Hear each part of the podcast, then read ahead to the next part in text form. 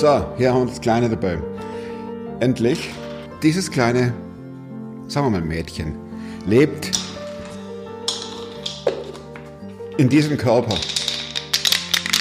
Wenn man also auftaucht auf der Straße oder irgendwie seinen Job macht, ist man so groß. Aber innen drin ist man nur so klein. Das Mädchen mit dem zarten Stimmchen. Und genau das geht's heute. Ich habe einen Gast, die hat, die sagt von sich, ich habe mit 30 ist mir bewusst geworden, wer ich eigentlich bin, nämlich die, so groß, 30 Jahre alt. Und ich musste dieses Kind hier in die Freiheit lassen und mir bewusst werden, wer ich eigentlich bin. Ich bin total happy, dass sie so offen und ehrlich ihre Geschichte erzählt. Klar bin ich einer, der gescheitert ist. weiß nicht mal, was da läuft und was es ist. Ich bin in der Hinsicht im Moment ein bisschen privilegiert. Podcast mit Thomas Mayer. Natürlich denkst du dir dann erstmal, ja gut, hat auch keine Ahnung. oder was weiß ich. studiert noch Medizin, Ja. leitet Das hat er im Bett, hat er eigentlich einen Hund draufgeschlagen. Egal wie abgedreht das war. Singer, Songwriter, Autorin. Und dann lese ich einen Artikel von dir, äh, die, die Headline heißt, ich bin ein nasse Füße Krieger. äh, Krieger heißt es Bekommer oder oh, Krieger? Beides. Ja? Okay. Das passt irgendwo nicht zusammen. Ich habe dann auch, äh, wir kennen uns nicht, haben heute Premiere. Ja. Und ich habe natürlich bei YouTube geguckt und habe die deine Beiträge angeschaut und dachte, entweder kameratechnisch kann man ja alles machen. Ne? Entweder die Frau steht knietief Sch- im Schweiß und man sieht es nicht, weil es irgendwie so ist. Oder, Bis jetzt, äh, es jetzt geht noch, ich, ich habe auch äh, Saunahandtuch dabei für Abtupfen. Nee, äh, sagen wir, also das passt irgendwie. Also ich dachte, das widerspricht sich rein von dem, was du machst. Ne? Ja. Haust die, haust die äh, Statements raus, äh, coole äh, Poetry Slams und du singst und du hast eine Message, die übers Leben geht und über Jesus. Und dann sagst du oder schreibst du gleichzeitig, ich bin ein nasse Füßekrieger. Wie kann man das verstehen? Ähm, ich glaube, beides stimmt. Also eigentlich bin ich vom Typ her wirklich zurückhaltend und ähm, auch eher, ähm, ähm, eher der schüchterne Mensch, ähm, sogar menschenscheu, früher auch echt super, super schüchtern gewesen. Ich habe gar keinen einzigen Satz, jetzt hört man schon wieder, keinen einzigen Satz normal ähm, zu Ende bringen können, weil ich einfach äh, so, so eingeschüchtert gewesen bin. Und also das bin ich auch. Immer noch? Mh, ja, aber nicht mehr so. Also ich bin schon introvertiert vom Typ her, aber nicht mehr so, dass ich denke, ähm, ich darf mich nicht mehr zeigen oder am liebsten wäre ich jetzt unsichtbar. Hattest du das früher gedacht? Früher habe ich immer gedacht, am liebsten wäre ich unsichtbar, ja. Ich habe gestern, ich war gestern auf einer Veranstaltung, da erzählte der Speaker, äh, dass seine Frau so schüchtern war, dass wenn die einer angeguckt hat, fing die an zu weinen. Ja, verstehe ich. Ehrlich? Also, Ja. Ähm,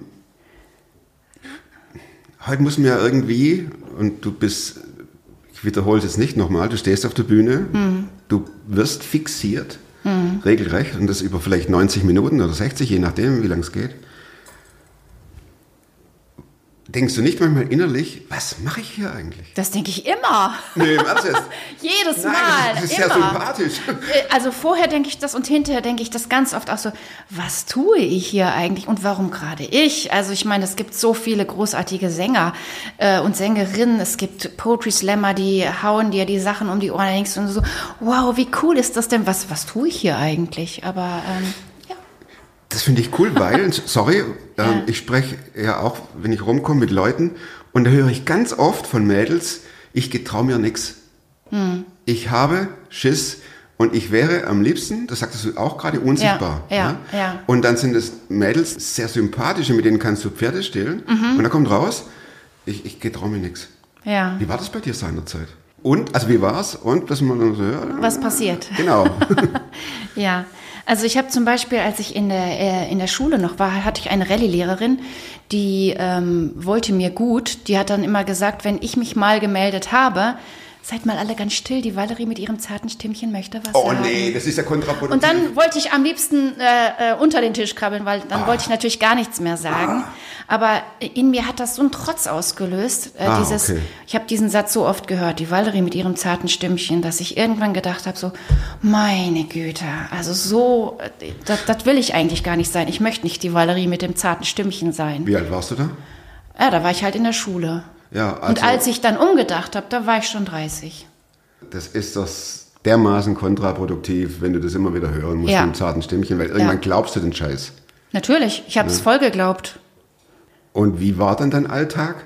Auch warst, warst du auch das zarte Persönchen? dann? Innerlich und äußerlich. Ich war, ähm, mein Name Valerie bedeutet die Gesunde, die Starke. Und ich habe immer gedacht, ähm, Wer hat mir diesen? wer hat mir diesen Namen gegeben? Echt, das ist, das ist ein Hohn oder was? Ähm, weil ich tatsächlich sehr klein war, immer, immer eher die Kleinste in der Klasse. Äh, also eine war noch kleiner, aber sonst war ich immer die Kleinste und Zarteste und die Jüngste und äh, ähm, dieses Gefühl zu haben, das ist einfach nicht schön. Immer, immer die Kleinste zu sein, immer kränklich zu sein und sich eher schwach zu fühlen. Ähm, das hat echt gedauert, bis ich mich daraus freigestrampelt habe. Und wenn du dann nach Hause kamst Mhm. von der Schule und hattest wieder so einen super Dreckstag, Mhm. was hast du dann gemacht? Äh, Gitarre gespielt. Meine Gitarre rausgeholt und gespielt und einen Song geschrieben oder. Hast du also, dich in Tagträumen verloren? Ja, voll. Wie sahen die aus, wenn man das fragen darf? Wir sind hier Ähm. auf YouTube. Da darf man viel Tag träumen. Ja, ich glaube, dass Tagträume, ähm, ich finde es nicht schlimm. Nee, ich auch nicht. Ich finde im Gegenteil. Ja. Sie können mächtig werden. Mhm. Sie können aber auch einen Schutzraum anbieten. Wie war das bei dir? Was hast du geträumt? Ähm, ich habe ganz früh davon geträumt, ähm, Mama zu sein und Kinder zu haben und meinen Kindern eine möglichst heile Welt zu bieten, dass sie wirklich unbeschwert groß werden, viel im Wald spielen können. Ähm, so das, was ich mit meinen ähm, Geschwistern erlebt habe, so draußen im Wald zu sein und Freiheit zu leben, das habe ich mir total gewünscht. Äh, sozusagen zu Hause so ein so ein Biotop zu schaffen für, für Kinder, wo sie wirklich sein dürfen. Und ähm, das habe ich halt meinen, meinen Kids auch gewünscht, dass sie viel im Wald sind, viel klettern dürfen, viel einfach nur sein dürfen und nicht schon so, so früh so irgendwie so in so, so Grenzen gepresst werden. Englisch schon im Kindergarten und sowas alles. Und wenn du dann morgens aufgewacht bist und Ja. musstest in die Schule, äh, war es dann so, dass du am liebsten krank gewesen wärst? Ähm, ja, kommt drauf an, um was es ging. Ähm, also am liebsten krank gewesen kann ich nicht sagen, aber ähm, ich bin bei den schönen Sachen immer krank geworden. Automatisch. Also wenn irgendwie was anstand, was Nikolausfeier in der ja, Schule und ja, genau. Oder äh, das äh, Konzert von der Musikschule äh, konnte man davon ausgehen, dass ich dann vorher krank geworden bin. warst du seinerzeit schon, Stichwort Musikschule, warst du seinerzeit schon musikalisch oder Ja. hast du das auch im Lauf des Lebens erst entdecken müssen? Das sprach gerade von 30, hat sich das verändert, kommen wir gleich dazu, wie sich das verändert Mhm. hat und warum. Aber ähm, da kann man ja einiges kompensieren, wenn man irgendwo gut ist. Genau, Ne? genau. das ich war so? sehr früh sehr gut in, in, in meinen Instrumenten, aber ich habe nicht vorgespielt. Weil äh, das, das ging halt nicht. Also so, sowohl ähm, bei den, ich habe alle möglichen Flöten gelernt, später dann halt äh, äh, Gitarre und Jazzgitarre und ähm, Also das haben wir Flöten sind ja langweilig. nee, gar nicht. Also So richtig, also ich habe sogar überlegt, Flöte zu studieren. Also ich fand es überhaupt nicht langweilig. Also sagen wir so, Flöten sind uncool. Total. Ne? Ja. Spielen am Anfang an hatte ich immer so, ich musste auch Flöte spielen, das war uncool, weil wenn einer Flöte spielt, also Schlagzeug ist cool und äh, Ja, Gitarre ja. ist cool und vielleicht auch noch Bass ein bisschen, wenn man es kann und natürlich dann äh, äh, Vocals, aber also Stimme. Aber Flöte, da reicht ja keiner aus der Klasse vom Tisch, oder? Nee, niemanden. Freund Aber äh, ich bin keinen. halt mit Klassik groß geworden. Wir haben nur Klassik gehört zu Hause. Ähm, Popmusik ging gar nicht. Und dass ich mit zwölf eine Gitarre bekommen habe, das war einfach für mich, das war das genialste Geschenk. Ab dem Tag habe ich äh, nur noch Gitarre gespielt. Und, Wer war dein Vorbild? Ähm, Werner Hux, mit dem ich vor einiger Zeit mal zusammengespielt habe, war sehr schön. Frieda Jost hinterher. Also ähm, ist, David ähm, Corley, also Jazzgitarristen. Ich wollte gerade sagen, das ist ja, das sind ja unknown Artists Hm. ähm, in der Szene, in der, in der Jugendszene. Ich war halt äh, überhaupt noch nicht in der Popmusik halt drin. In der, ich habe mit 16, 17 das erste Mal überhaupt mit Popmusik Kontakt bekommen. Du hast gedacht, was Das- ist das? Nein, nein, nein, gar nicht. Ganz Komm, im Gegenteil. Ganz nicht im so. Gegenteil. Ich habe es geliebt. Vom ersten, also als mein Bruder die Was ersten war dein erster Song, den du gehört hast? äh, im Popbereich? Ja, klar. Ähm, She's Like the Wind, irgendwie sowas halt. Ah, okay, das ist nicht schlecht. Aber du warst immer noch die kleine, schüchterne Valerie. Mhm. Mit dem Stimmchen. Genau. Die davon geträumt hat, Mama zu sein. Die davon geträumt hat, Mama zu sein und die, wenn sie nach Hause kam, tagträumend äh, sich durch den Nachmittag Geklimpert legte. hat. Geklimpert Habe ich aber auch schon Songs geschrieben, auch sehr rebellische Songs. Auch diese ganzen Gedichte, die ich heute schreibe, die sind auch damals schon äh, da gewesen, diese ganzen Gedanken. Aber sie wären halt nicht irgendwie an die Oberfläche gekommen. Ab und zu habe ich sie meiner Mama mal gezeigt, so das eine oder andere. Aber sonst darüber hinaus, das war so ein, so ein Zweig von mir, der, da dachte ich, das wird sowieso niemals was. Also es war eine ganz große Leidenschaft, aber ich hätte nichts dafür gegeben, dass das mal wahr wird, dass ich sowas lebe. Hast du noch einen Traum geträumt, außer Kinder zu haben, Mutter zu sein? Ja, eben, das mit, mit der Musik. Aber du sagtest gerade, unerreicht. Un, völlig in unerreichbarer Ferne. Dafür muss man mutig sein. Ist die Frage, ob man das muss, ne? Und die Frage ist, was Mut ist, vielleicht auch. Ja, genau. ja. Hast du eine Antwort gefunden? Ähm, ich glaube, Mut ist viel weniger keine, also das ist nicht unbedingt keine Angst zu haben, sondern Mut ähm, ist eher dieses, so ein trotziges Dennoch. Ich mache das trotzdem, weil ähm, ich einfach ähm, auch unheimlich viel aus diesen, ähm, gerade bei Konzerten, ich ziehe da unheimlich viel raus, weil die Begegnung mit den Menschen, das ist einfach was Besonderes. Das ist, ähm, ja, das ist es ist einfach oft Beziehung wirklich, die da passiert und ähm, das ist total spannend. Und dafür muss man nicht besonders mutig sein im Sinne von keine Angst haben, sondern, Sondern? einfach ja ähm, mutig sein, sich zu zeigen. Und dann zeigen andere Menschen sich auch, wenn man sich selber zeigt. Wann wurde die Valerie rebellisch? Wann kam der Moment, wo du sagtest, euch zeige es, Freunde? Ähm, also ich habe ähm, ich habe dann ja ganz früh geheiratet und auch sehr früh die Kinder bekommen. Also diesen Traum habe ich gelebt und ähm, war da aber auch, glaube ich, immer noch dieses Mäuschen, bis ich äh, ungefähr 30 war. Und dann haben wir in dieser Zeit hatten wir einen ganz großen Kinderchor und ich habe den mit den Kids unheimlich gern gearbeitet, habe die super gern ermutigt. Habe gesagt, ja, ihr müsst hier vorne auf der Bühne stehen und mutig diesen Song raushauen und so. Und irgendwann haben diese Kids haben dann zu mir gesagt, Valerie, du sagst immer mutig sein und äh, wir hören dich aber nie vorne auf der Bühne singen. Und das ist nicht richtig. Du sagst immer, wir sollen das, aber du machst es nicht vor. Und dann habe ich gesagt, boah, da haben die echt recht. Shitkram, Shitkram. Auch meinen Schülern, ich habe da schon Gitarrenunterricht viel gegeben. Ich habe denen das immer gesagt, aber ich habe es halt nicht vorgelebt. Und ähm, Kinder äh, erwischen einen dann ja an der Stelle. Bei so einem Kinderchorkonzert habe ich mein erstes Solo gemacht. Bin fast gestorben dabei, hatte viel mehr Angst als alle Kinder zusammen, aber ähm, Standest du da im Kreis der Kinder oder warst du dann allein vorne? Nee, da war ich schon ähm, allein vorne. aber ähm, ja, gut. Aber es ist ja cool, dass die Kids sagen, hey, du musst es auch machen. Ja. Und dass du dir das hast sagen lassen. Ne?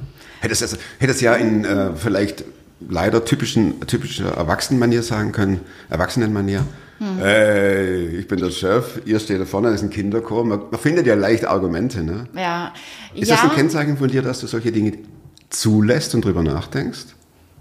Ich glaube schon, ja. Ähm, und ähm, äh, ich hatte ja auch die Leidenschaft. Also ähm, ich war ja nicht bis, bis 30 irgendwie äh, ähm, so, dass ich nicht mit Musik hätte leben wollen. Ich habe ja bis dahin Unmengen von Songs geschrieben, äh, jeden Tag Musik gemacht, aber ich habe es halt nicht an die Oberfläche gelassen. Ich habe es halt nicht nach draußen gelassen. Und diese Leidenschaft war ja schon da. Also Dein Mann, hm, Entschuldigung. Dein Mann hat ja immer, das war der, quasi der Special Guest. Dem hast du, gehe ich mal davon aus, die Songs vorgesungen, oder? Ähm, auch Aber sehr viel später. Äh, am Anfang noch nicht so, aber, aber hinterher schon, ja. Also das ist speziell. Also auch jetzt, wenn ich jetzt neue Songs schreibe, ich muss mir erst sicher sein, dass es ein cooler Song ist, bevor ich es ihm vorsinge. Und dann kann ich damit auch zu jemand anderen gehen. Aber er ist sozusagen die erste Instanz, ja. Hat er dich nicht ermutigt, mit den Songs Total. rauszugehen und sagt, Er Schatz, hat mich total ermutigt. Sonst würde ich auch das heute nicht machen, wenn er das nicht getan hätte. Und deine Jungs? Voll. Die haben alle mitgemacht beim Kinderchor. Ah, okay. Na klar. Ich meine, die haben dich ja zu Hause singen gehört, ne? Und Mhm. die wussten, was da für eine Koryphäe sitzt zu Hause. Und Koryphäe. Ja, jetzt- ja, aber äh, ähm, auf jeden Fall reif für on stage. Ich glaube nicht, dass sie das mitbekommen haben, nee. Weil, also, ich habe eigentlich nur gesungen, wenn niemand im Haus war. Valerie, du bist, da warst du so um die 30 rum. Ja.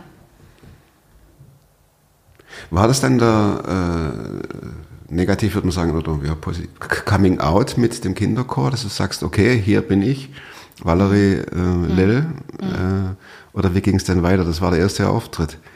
Und hast, und hast du dann gedacht, oh, das mache ich nie mehr.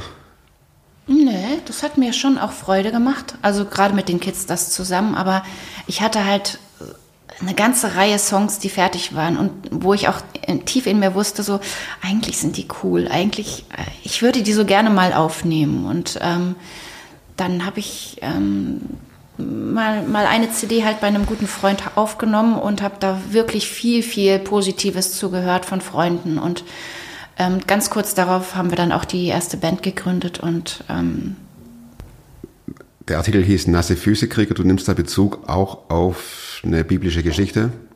Unter anderem Petrus aus dem Boot raus, Vertrauen. Wie war das mit deinem Glauben ähm, an Jesus? Hast du ihm oft in den Ohren gelegen und gesagt, oh, ich würde so gern singen? Ja. Oder? Das ist so widersprüchlich, ne? Ja. Du, du sagst, ich würde so gern singen. Erstens. Zweitens, du hast eine coole Stimme. Ja. Drittens, ja, das kleine Mäuschen. ja.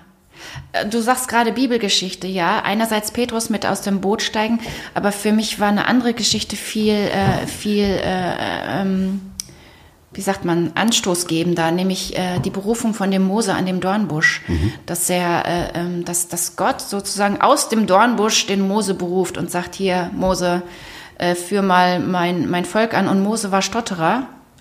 Ähm, ähm, so wie ich. Und ich glaube nicht, dass er immer nur rumgemosert Du hat. gestottert? Hatte, ich habe auch gestottert und hat vor allem diese Wortfindungsstörung. Ne? Ähm, und ich konnte den Mose immer gut verstehen, weil ich dachte so, ja, der konnte wirklich nicht gut reden. Das, äh, äh, das war echt ein Argument. Warum hat er gerade Mose genommen? Und ähm, dass Mose dann trotzdem losgegangen ist, natürlich nicht alleine, sondern hatte ja seinen Bruder an der Seite. Ich hatte auch meinen Bruder in der Band am Anfang. ähm, das fand ich, fand ich immer cool, dass Gott äh, ähm, sozusagen erst beruft und so nach und nach kommt dann auch die eigentliche Begabung dann ans Licht. Am Anfang war die noch nicht da bei dem Mose. Die hat sich so nach und nach entwickelt. Gott sprach zu Mose durch einen brennenden Dornbusch. Wie sprach Gott zu dir? Ah, schwierige Frage. Welcher Busch brannte da? Welcher Busch brannte? Also es war, waren, glaube ich, wirklich die Menschen, die mir am nächsten gestanden haben, die dann gesagt haben, Valerie, äh, mach das und äh, sei mal ein bisschen mutiger, mach es auch. Und immer hätte ich noch ein Aber, immer, immer wieder. Und äh, es dann aber trotzdem zu machen, ähm, weil ich es ja eigentlich wollte. Eigentlich war ja genug Leidenschaft da. Es, gebrannt hat es genug. In dir. In mir, ja. In dir hat es ja auch schon gebrannt, als du auf der Schule, in der Schule warst noch.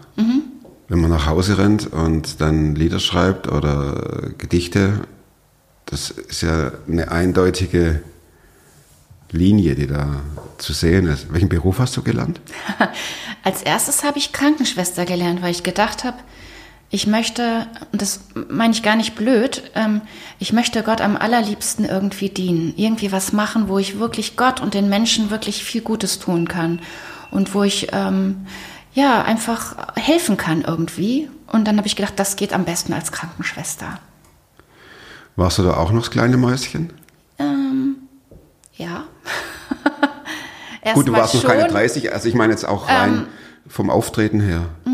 Als erstes schon. Weil Krankenschwester muss ja doch ein bisschen tough sein, ne? Ja, das habe ich da gelernt. Also diese Ausbildung war für mich von vorne bis hinten ein, ein Riesensegen. Ich habe da eigentlich, ich habe das Reden da gelernt und ähm, auch Beziehungen, wirklich wie, wie das funktioniert mit Beziehungen, ähm, mit Gesprächen, dass du am Krankenbett stehst und mit den Menschen einfach sprichst, während du sie pflegst.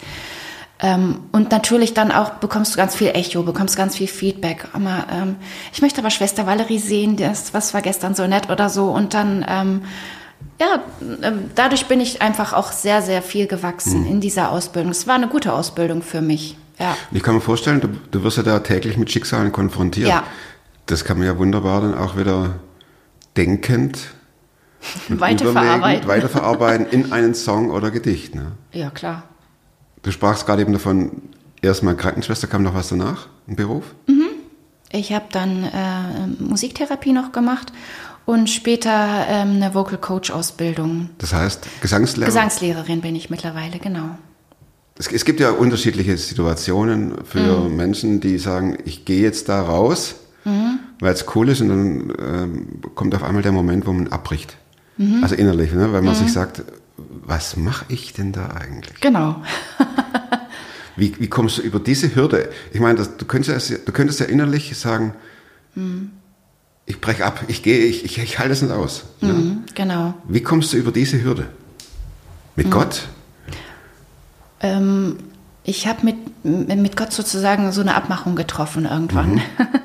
Weil ich ich habe immer, jetzt. ja ne, ähm, ich habe immer ähm, mich sehr auf mich selbst konzentriert, auf, äh, auf darauf, dass ich keine Fehler machen darf. Ähm, Notenständer so da vorstellen, ne, und Mhm. immer schön dahin gucken, dass man bloß keinen Fehler macht, singen, äh, spielen äh, und Licht aus dem Raum. Am besten auch noch Licht aus dem Raum, genau. Ähm, also, aber letztendlich habe ich mich damit auf mich selbst konzentriert und darauf, dass ich keine Fehler mache, damit ich nicht blöd dastehe. Und ähm, irgendwann habe ich, hört sich vielleicht doof an, aber ich hatte ähm, äh, von meiner ersten Solo-CD, äh, die sollte rauskommen. Der, der Titelsong heißt Von heute an und ich hatte in der Nacht einen Traum, dass, äh, dass äh, dass Gott seine Hand so hinhält und dass da so eine Schneekugel drauf ist. Und in dieser Schneekugel bin ich selber drin. Und ähm, dass Gott das so ein bisschen hin und her schüttelt und dann schneit es da drin. Ich Ach, das ist so, diese, das Spielzeug da. ja, diese Kugel, die Ja, man ja, ja, ja. schüttelt. Und dann, ähm, ich fand es als erstes cool und dachte so, ja, das ist ja in Ordnung. Und ähm, irgendwann hat Gott die, diese Ku- Kuppel da oben abgeschraubt und hat mich angepustet und hat gesagt, so Valerin, jetzt möchte ich, dass du wirklich lebst. Und, cool. und ich bin wach geworden und hatte überall Gänsehaut und dachte so, was war das denn jetzt für ein Traum? Und hatte am nächsten Tag dieses Konzert, wo ich diesen, diesen Song das erste Mal machen sollte und ähm, habe das erste Mal den Notenständer weggelassen, habe gesagt, so ab heute, ab heute ist was anders. Und ähm, seitdem spiele ich komplett ohne Konzept äh, und äh, wenn ich auf die Bühne gehe, dann gucke ich erst einmal die Leute an und gucke Menschen wirklich in die Augen und ähm, denke, ich mache das nicht für mich, ich mache, ich mache das einfach, um Beziehung zu leben mit den Menschen. Und ähm, es passiert nichts Schlimmes. Selbst wenn ich irgendwo mal einen Fehler mache, was echt selten vorkommt, dann ähm, was passiert dann? Außer dass der andere merkt, ja, die Valerie hat Fehler. Okay, die macht mal, äh, macht mal einen Fehler. Ich hatte jetzt, ähm, in, das ist noch gar nicht lange her, hatte ich ähm, ähm, das, das erste Mal dieses, dass ich mitten im Poetry hängen geblieben bin. Und dann ist in der letzten Reihe eine Frau auf, aus, aufgestanden und hat ähm, die nächsten zwei Zeilen für mich weiter rezitiert. In der letzten Reihe. Und dann war ich halt wieder drin. Da sagte ich, ja, das ist das. Das ist ja auch ein Gänsehautmoment. Ne? Ja, genau, genau. Dass jemand in der letzten Reihe aufsteht und dir einfach weiterhilft. Und das, der nächste Song, der, der hieß dann Es ist, wie es ist. Und dann kann ich auch sagen, ja, es ist halt, wie es ist. Wir haben halt, wir sind alle fehlerhaft. Und ähm, deswegen, äh, man könnte sich selbst ausschimpfen und sagen, man, Mist, hättest du es besser machen können, hättest es besser geübt oder so. Oder man sagt einfach, es ist, wie es ist. Und ah, Gut, das sagst du, unterschreibe ich. Mhm. Die Realität sieht aber anders aus. Du könntest ja auch Schiss haben, dass man sagt, oh, die Valerie, oh, die, hat so saumäßig vergeigt, die laden wir nicht mehr ein. ja, klar, Die kriegt keine Kohle mehr. ja. Die kriegt schlechte Rezis, also Rezensionen. Also das müssen wir mal dem Verlagsleiter erzählen, das war ja also peinlich. Oder du siehst alte hippen, gut, das ist für dich jetzt nicht tragisch, du siehst alte hippen äh, Musiker, die dann äh, nach vorne gehen und dann einen vom Leder ziehen und du denkst, Schande, wo bin, wer bin ich eigentlich? Ja. Das sind ja auch Ängste, die theoretisch kommen könnten. Die kommen ja auch. Aber nicht Okay. in der Situation, sondern eher dann nachher oder so. Ne? Ja, aber mit diesen, ja, okay. Aber ich kann mir vorstellen, dass du dann beim nächsten Konzert denkst, wenn ich das jetzt wieder vergeig, ist nur Theorie, sorry. Ja, ist, du hast vollkommen recht. Ja, da, da, dann dann habe ich keine 30 Konzerte mehr im Jahr, sondern erstmal nur noch 20. Ja. Dann spiele ich nicht vor 300 Leuten, dann spiele ich oder vor 3000, dann spiele ich vor 30. Ja. Dann habe ich keine Presse mehr und dann kann Gott mir nicht mehr gebrauchen und dann bin ich. Und dann kommen die Stimmen von früher. Genau. Hahaha, kleines Mäuschen. Genau, richtig. Wie gehst du damit um? Ähm, ich habe gerade überlegt, als du sagtest, ähm, mit, dem, mit dem peinlich. Ähm, ich habe in der Vocal Coach Ausbildung ähm, gelernt, und das hört, hört sich vielleicht blöd an, nimm dich selbst nicht so wichtig und nimm, nimm dich selbst nicht so ernst. So. Also wichtig soll man sich schon nehmen und auch seine eigenen Bedürfnisse, aber nicht immer so ernst nehmen. Also auch über sich selbst lachen können. Und wenn ich vorne auf der Bühne stehe und mir wird etwas peinlich, dann ist allen anderen, die zuhören, denen ist das dann auch peinlich. Während wenn ich da vorne stehe und sage, ja, ich habe gerade den Text, was, du weißt den Text? Die weiß den Text von meinem Gedicht auswendig und kann an der richtigen Stelle einspringen. Ist doch genial, oder? Klar, die Erfahrung hättest du nie gemacht. Ähm, dann, wenn mir es nicht peinlich ist, dann ist es den Leuten auch nicht peinlich, ja. glaube ich. Aber in einer auf Perfektionismus ausgerichteten Oh, Welt äh, muss man ja schon ein gewisses Standing haben. Ja, Und jetzt, äh, um Das darüber. stimmt. Und jetzt gehe ich wieder so in Gedanken zurück an die junge Valerie Mhm. und mache einen Bogen dann zu den Mädels, die heute in der Schule Mhm. Flöte spielen. nur Flöte halt. Nur Flöte. Ja. ne? Die jetzt keine Traumaße haben. Die vielleicht auch gar nicht singen können. Das bricht ja dann alles weg. Du hast ja bestimmt auch Kontakte zu solchen Leuten. Wie, wie kann man die ermutigen? Wie kann man sagen, leb deinen Wert. Leb dich selbst. Finde raus, wer du bist. Musstest du ja auch machen. Ja gut, die, die Wertfrage, die sollte man ähm, äh, abkoppeln davon, ähm, gerade was, äh, was man im öffentlichen Bereich tut. Ja, klar. Wenn man, wenn man davon seinen Wert abhängig macht, dann, äh, dann ist man echt verloren und verkauft. Ne? Ähm, m- mir sagte gestern eine Freundin noch so, die ähm, ähm, sagte so, ja, ich sehe ja ganz viel von dir, äh, irgendwie über soziale Medien oder so. Und ich sag so, du siehst ganz wenig von mir. Doch, doch, ich sehe fast jeden. Sag, du siehst ganz wenig von mir. Allerhöchstens 5 Prozent. Mein Leben ist doch ein ganz anderes als, ja, hast du mal bei Facebook ein Bild, bei Insta oder was, aber das ist ja nicht das Leben. Das Leben findet äh, findet im Alltag statt. Ne? Und ähm, deswegen sollte mein Wert auch im Alltag begründet sein und nicht in den 5% meines Lebens, wo ich auf der Bühne stehe. Hat dir Jesus geholfen? Ja, absolut. War keine rhetorische Frage. Hat dir Jesus geholfen, deinen Wert zu finden? Wenn ja, wie? Ja. Wie fing das bei der kleinen Valerie schon an, dass du quasi, du, sagtest, du hattest sehr fromme Eltern, wurdest du quasi im Kinderwagen schon in die Gemeinde geschoben und Mhm. äh, mit der Muttermilch Nummer 412 auswendig gelernt und So ungefähr, ja. aus Die kann ich blauen, aber immer noch. Oder wie war das mit, deinem, mit dem Glauben der Valerie? Ähm, ich habe als kleines Mädchen ähm, schon immer gewusst, dass Gott da ist. Ähm, als ganz kleines schon habe ich angefangen, mit, mit Gott zu reden, irgendwie, weil ich wusste immer, dass er da ist, aber ich wusste ganz lange nicht, auch gerade durch diese äh, schwierige ähm, Pubertätszeit hindurch, ähm, dass er mit mir Beziehung haben will. Das konnte ich mir nicht vorstellen, weil ich wollte ja eigentlich unsichtbar sein. Ich wollte eigentlich äh, nicht gesehen werden. Und dass, äh, ähm, dass er ähm, mich liebt, das konnte ich mir nicht vorstellen. Aber dass es ihn gibt, das war für mich immer klar, sonnenklar. Aber ich bin auch eher mit so einem Bild groß geworden, ähm, ähm, dass Gott ein strafender Gott ist, einer, der, pass auf, kleine Hand, was du tust. So, dann Weil der Vater im Himmel schaut herab auf dich oder dann haut er dir auf die Finger, wenn du was Falsches machst oder wenn du was Falsches denkst. Und ähm, wenn man mit so einem Gottesbild groß wird, ist das irgendwie, ähm, da, dann fragt man sich auch, möchte man überhaupt so gesehen werden von diesem Gott? Das würde eher noch verstärken, dass man sagt, okay, noch versteckter Leben, noch mehr Rückzug. Ne? Genau. Wie kam es zur Veränderung? es ist so nach und nach passiert und ähm, diese Angst, die vorher da war, ich hatte Angst wirklich vor Gott, vor diesem strafenden Gott, davor, dass ich vielleicht ähm, vor ihm nicht bestehen kann, die hat sich äh, ähm, irgendwann wirklich komplett gewandelt. Also ich habe ich hab keine Angst mehr vor Gott. Das, Wie ist dein Bild von ihm heute? Gott ist für mich wirklich der liebende Vater, der, der ähm, Barmherzigkeit, Großzügigkeit groß schreibt. Gnade ist eins seiner Lieblingswort. Freiheit, für mich auch ein ganz, ganz wichtiges Wort. Wie definierst du Freiheit? Ähm, freies Denken vor allem, dass man ähm, Fragen, die man hat, ähm, stellen darf, dass man nicht so tun muss, als wäre alles klar. Also, wir sprechen gerade vom Glauben, ne? Ja, Also es gibt tatsächlich auch. für dich Fragen innerhalb des Glaubens, Absolut. die du, die du stellst, ne? ja, absolut. Klar. Und wo du noch keine Antwort drauf hast. Ich glaube, die werden wir auf dieser Seite der Welt auch nicht bekommen. Also frag mal nach dem Leid, äh, die typische Frage, äh, wie willst du das äh, hier beantwortet bekommen? Oder das Ungerechtigkeit, die überall auf diesem Planeten herrscht, wie soll man diese Frage beantworten?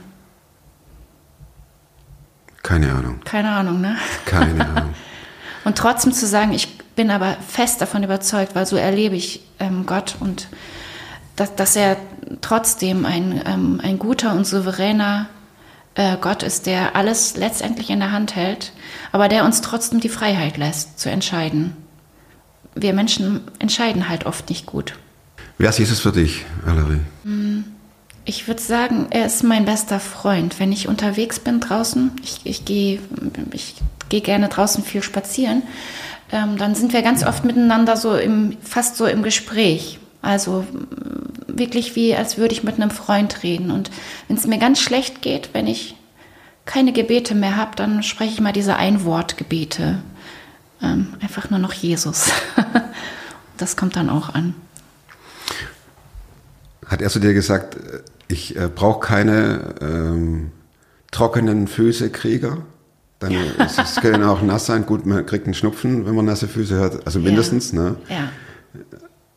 Wie gehst du mit deiner Angst jetzt um, wenn du äh, oder hast du gar keine mehr, wenn du auf die Bühne vorgehst und äh, so kurz vor dem ersten Akkord deinen Blick über die Leute schweifen lässt? Ja, ich sagte ja gerade schon, ich versuche es gar nicht über die Leute schweifen zu lassen.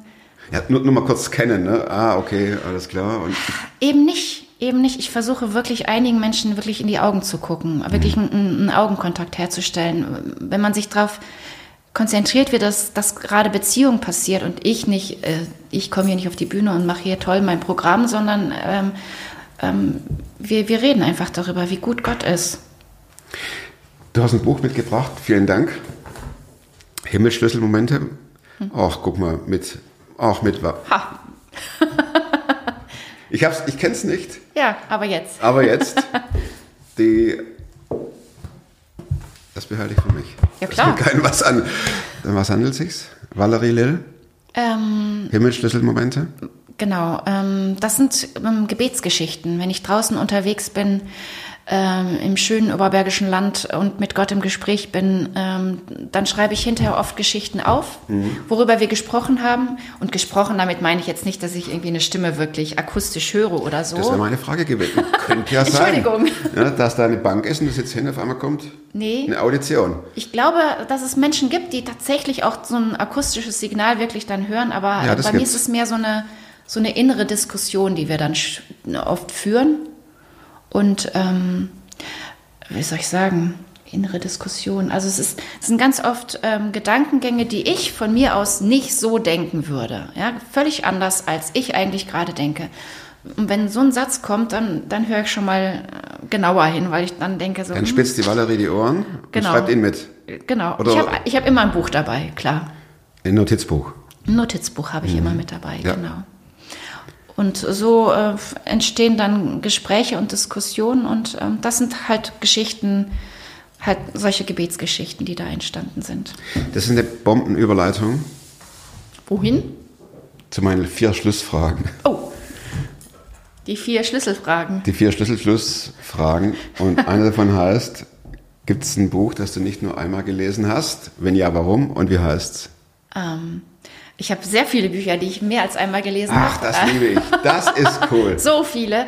Ähm, und ich habe, äh, also mein allergrößtes Lieblingsbuch ist ein, Liebling, äh, ist ein Bilderbuch, weil ich Bilderbücher sehr, sehr liebe. Und äh, ich habe es meinen eigenen Kindern ganz oft vorgelesen. Ich habe selbst als kleines Mädchen schon geliebt. Oh, ist jetzt also kommt's. total zerfleddert. Ja. Miss Jastas Garten kennt kein Mensch. Wie heißt das? Miss Jastas Garten. Da haben wir es doch. Du Guck hast mal. äh, parallel gegoogelt oder was? Wir Es Ama- ist eine englische Lady. äh, wir. Amazonen Kate das meistens. Ja, genau. Ach ja, wie schön. So schön sieht meins nicht mehr aus. was, ähm. was läuft in Miss Jastas Garten? Ähm, Garten? Sie, äh, sie lebt in einem, in einem, äh, in einer Villa, in einem schönen Park und äh, ist aber ziemlich einsam. Und in dem Garten wohnt ein kleiner Igel. Und dieser kleine Igel sitzt im Blumenbeet, als sie die Blumen aussät. Und äh, dann rieseln diese ganzen Samenkörner in seine Haut halt rein zwischen die Stacheln. Und eines Nachts wird er wach, weil es kribbelt und er merkt, dass es anfängt zu wachsen auf seinem Rücken. Und dann äh, fängt er irgendwann an zu blühen und sieht das in der Pfütze, dass er blüht und hüpft durch den ganzen Garten, weil er auf einmal merkt, dass er ein Blumenigel ist. Und das sieht dann die Miss Jasta und ähm, erschreckt ihn ganz fürchterlich, weil sie sagt, oh, der, mir ist ein Stück Blumenbeet gestohlen worden. Und dann rennt er weg, der Igel, und sie holt einen Inspektor. Der Inspektor muss den Igel halt irgendwie wieder finden und dann nach zwei Tagen holt er den Igel an der, an der Hundeleine zurück und liefert den bei der alten Dame ab. Und der Igel ist ganz traurig, alle Blumen sind verwelkt und ähm, dann geht sie auf die Knie, diese englische Lady. Vor dem Igel geht sie in die Knie und schaut ihm in die Augen und sagt, das war ja der Igel. Und wo die beiden Blickkontakt haben, ab dem Moment leben sie in Frieden miteinander und trinken zusammen englischen Tee und sitzen am Meer und Genießen das Leben. genießen das Leben miteinander. Sehr und schön. sind nicht mehr einsam. Eine wunderschöne Geschichte, finde ich. Jastas Garten gibt es nicht mehr zu kaufen, sondern Ja. es gibt zwei, äh, zwei gebrauchte und das günstigste ist 45 Euro. Ja, das ist leider so. Ich habe noch zwei Exemplare zu Hause. Schön aufbewahren, falls mal das Geld ausgeht. Nein, Ja. das macht man nicht. Nee, die englische Ausgabe gibt es aber noch. Ah, okay. Wozu kannst du heute leichter Nein sagen als vor fünf Jahren? Ich wünschte, ich könnte Schokolade jetzt sagen. Oh, Aber der, der, nein, der äh, vorige Gast sagte Zucker. Zucker? Nee, äh, leider auch nicht. Ich glaube, ich kann ähm, eher Nein sagen zu, äh, zu diesen, äh, kannst du mal eben fragen. Ah, ja. Hm. Ähm, ich hatte früher immer diesen, diesen starken, äh, dieses starke Bedürfnis, Erwartungen ähm, zu erfüllen. Automatisch. Wenn man, äh, an mich eine Erwartung stellt, habe ich versucht, die auch zu erfüllen. Und ähm, da bin ich mittlerweile, glaube ich, ein bisschen cooler geworden, erst nachzudenken. Und Auch mal Nein zu sagen. ja, Selbst auf die Gefahr hin, dass der andere enttäuscht Mhm. ist und das ist nicht schön. nee. Mag ich nicht so gerne, aber ähm, ja. Und welche Überzeugungen? Dritte Frage. Verhaltensweisen oder, ganz wichtig, Gewohnheiten, die du dir in den letzten fünf Jahren angeeignet hast, Mhm. Haben dein Leben definitiv verbessert. Verbessert. Mhm. Verbessert. Wir sind vor, ähm, vor vier Jahren ins Oberbergische Land gezogen und das war für mich schon ein ganz schöner Wechsel, so meine, meine Leute so hinter mir zu lassen. Und mm, an diesem, wir haben jetzt ein uraltes Fachwerkhaus, ist ein ganz, ganz schöner, friedlicher Ort, an dem wir wirklich leben. Und ich gehe jeden Tag jetzt äh, spazieren. Ich hatte früher immer Angst, draußen alleine zu laufen, gerade im Wald. Ich hatte immer Angst. Und seitdem wir da wohnen, habe ich irgendwie mir vorgenommen, ich, ich laufe da, wo ich laufen möchte. Und wenn ich Menschen begegne, dann begegne ich denen mit dem Gefühl, äh, die wollen mir nichts Böses, sondern ich grüße die einfach. Und ähm, ich bin seitdem sehr viel freier unterwegs und ähm, genieße diese Freiheit ungemein und ähm, sehr viel dankbarer, dass, dass wir an diesem Ort leben dürfen. Das ist einfach total cool. Das hat sich wirklich verändert bei mir, dass ich bewusster und dankbarer geworden bin. Letzte Frage. Letzte Frage schon. So. Plakatfrage. Was würdest du auf ein Plakat schreiben, das irgendwo an einer stark befahrenen Ein- und Ausfallstraße steht? Eine Woche kommt da dein Statement drauf. Ganz einfach. Der Spruch, der auf meinen Grabstein mal soll. Oh, Die Hoffnung lebt zuletzt. Kontra James Bond. Die stirbt nicht, Genau, sondern die lebt. ja. Wie kommst du zu dieser Aussage? Ähm, auf einer meiner CDs ist ein Lied drauf, das, das heißt so. Und ähm, einfach um aus diesem, aus diesem Pessimistischen rauszukommen, ähm, dass die Hoffnung halt zuletzt stirbt, zu sagen, nein, ich, da setze ich gerade was dagegen. Die Hoffnung ist am dritten Tage auferstanden und lebt. Und weil Jesus lebt, deswegen darf ich auch leben und darf auch jetzt schon im Hier und Heute leben. Und dieser Satz bedeutet mir ganz, ganz viel. Die Hoffnung lebt zuletzt. Wenn ich mal äh, gestorben bin, möchte ich, dass der auf meinem Grabstein steht oder auf dem Kreuz, was dann auch immer da stehen wird. Dass Menschen, die vorbeigehen, ähm, äh, ähm, das vielleicht lesen und denken, okay, vielleicht ist doch nicht alles vorbei in dem Moment, wenn man da in die Erde geht. Vielen Dank, Valerie. Es war ein cooler, cooler Beitrag. Hier lasst ihr einen fetten Daumen und nächste Woche geht's weiter. Nächste Sendung, neue superfromme Folge und bis dahin werdet superfromm. Macht's gut. Tschüss.